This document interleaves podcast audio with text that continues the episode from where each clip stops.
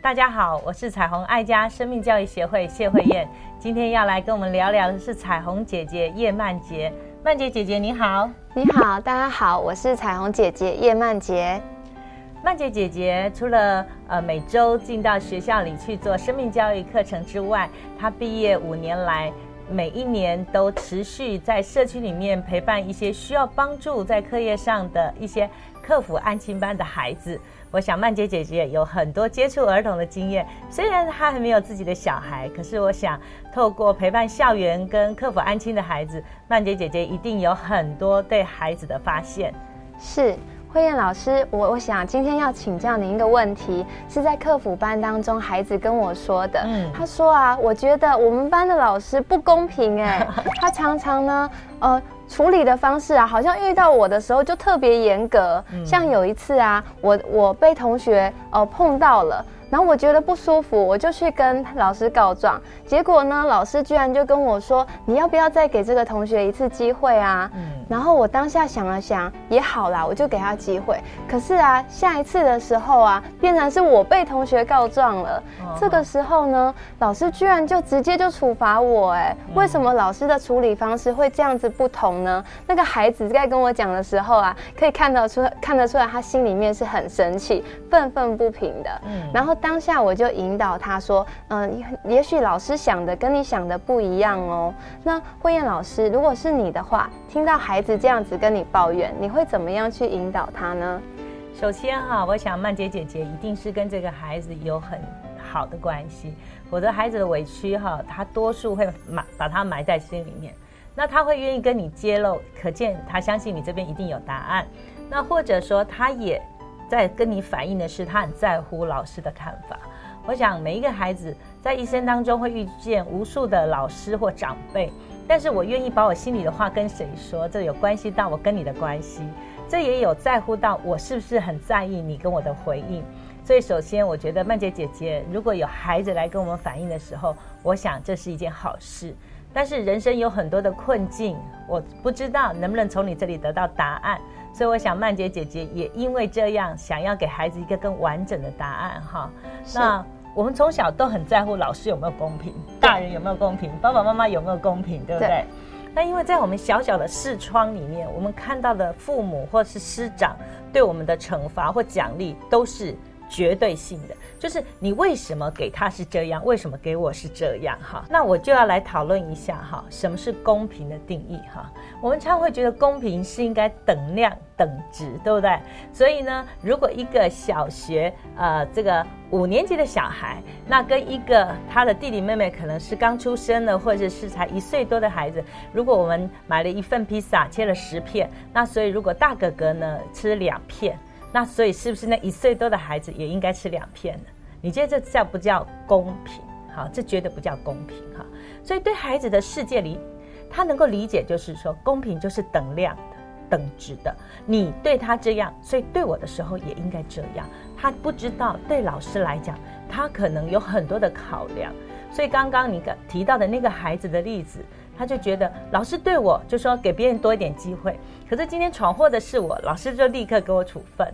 除了公平的定义之外，他就觉得应该是一样的处理方式。岂不知我们看个问题只是看到一个点，可是老师可能解释的问题是一个面或者是一个比较长的长度。怎么说？可能老师觉得这个孩子平常在学校表现应该情有可原。可是呢，当下他觉得你闯的祸呢，可能要立刻给予处分，你才知道这件事情是不应该的。所以，我们不能理解为什么大人处理的时候，他的视角跟我们成为一个孩子，我们的视窗是这么样大的不同哈。所以，其实不能够在一个绝对性的公平里面去争，到底有没有合乎那个处罚的原则，是要回到一个相对性公平，甚至能够让我们理解。孩子，为什么老师觉得给那个孩子会需要一点时间，而给你呢会是立刻处理？所以是不是我们应该更在乎我们平常给别人的感觉？因为老师在考量一个事情的处分的过程，他会思考到你平时是不是有专心听我讲话，是不是有认真交作业，你是不是一个愿意对行为负责任的好孩子？那如果不是的话，那那个信任的关系，呃，被挑战了。当然，老师在处理的时候就会有不一样的层次，甚至有不一样的原则。是慧燕老师，像你说的情况哦，绝对跟相对，我也有遇到另外一个例子，就是在我们客服班当中写完功课以后，我们会鼓励孩子们阅读。那对于年纪比较低的低年级的学生，我们会鼓励他去读一些绘图比较多的。图画比较多的，字少一些的，这样子可以帮助他们对阅读这一块有兴趣。嗯，那当中呢，对于中年级的孩子，我们觉得他可以更多的去多读一些文字类的东西，这对他的学习是有帮助的。那就有一个呃，他已经到了中年级的，这个孩子他就拿着低年级学弟学妹的阅读单，也是愤愤不平不平的来找我，就说老师，你看他们读这样子的东西，你怎么可以允许呢？你都说我们应该要读怎样的书啊？那我当下是跟他说，因为每一个人都不一样啊，你你在行的跟他在行的东西都不同，那你不可以跟他们比较。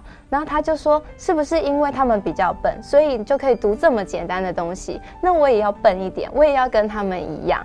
那对于这样子的情况，慧燕老师，你会怎么样去跟他说呢？哎呀，我们的孩子都是活在比较里哈，为什么别人可以得那样，为什么我就一定要做这些哈？岂不知他也曾经有过一二年级那种程度的阅读量，他不知道他已经多长了别人两年的时间，是不是应该责任也不一样，能力也不同，所以他可能要阅读的方式可能文字多于图像哈。那反观在问这个问题的孩子，他里面对公平，对所谓的拥有。啊，还有甚至是他呃挑战，不只是对自己挑战，或者别人给他的期许里面，他多数是比较是捍卫自己所有的权益，而没有想到说学习是为我自己。其实每一个孩子来到我们大人面前，在问我们问题也好，在跟我们分享事情也好，都在告诉我们他背后的思维跟他的价值系统。那我觉得父母或老师们，你要仔细听出那个弦外之音哈，听出那个孩子里面其实对生命有一些错误的价值判断。嗯，为什么读图像比较多的孩子就比较笨哈？为什么字比较少的孩子就比较累哈？嗯，我想如果我们已经从小到大，我们都是读非常粗浅的东西哈，我不知道你会不会满足，也让孩子去思考，原来你的能力已经比他们强多了。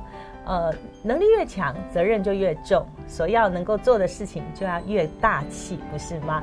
怎么会让我们自己越长高，然后呢，做了一个像呃小婴孩所做的事情？我想你也不会快乐。所以回到一个点上，我们是不是一直活在比较里？那为什么孩子一直活在比较里？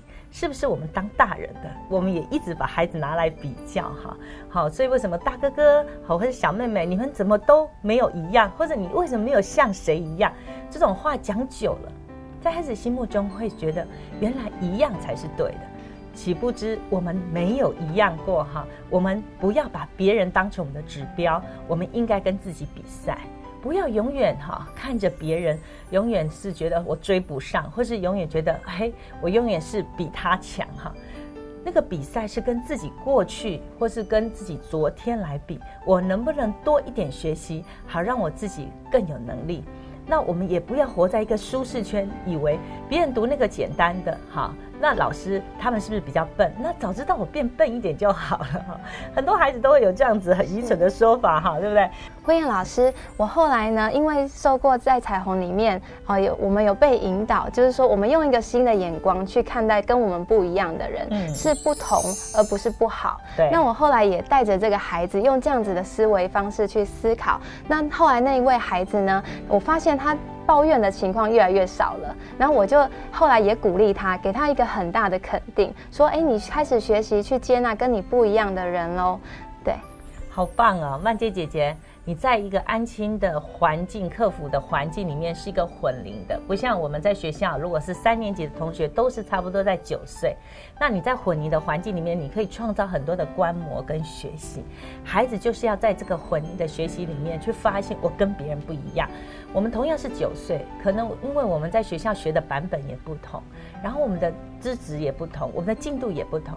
真的不要把焦点一直锁在别人身上，这样我们就成为一个不快乐的人生。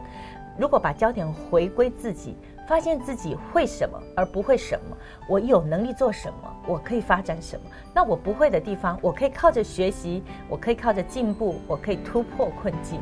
这样的一种学习动机，才是真正孩子的本质，而不是抄抄写写，或是不是你说一下我才做。这样子，我们的孩子就会斤斤计较于说，为什么你给他的比较少的量，给我就比较多。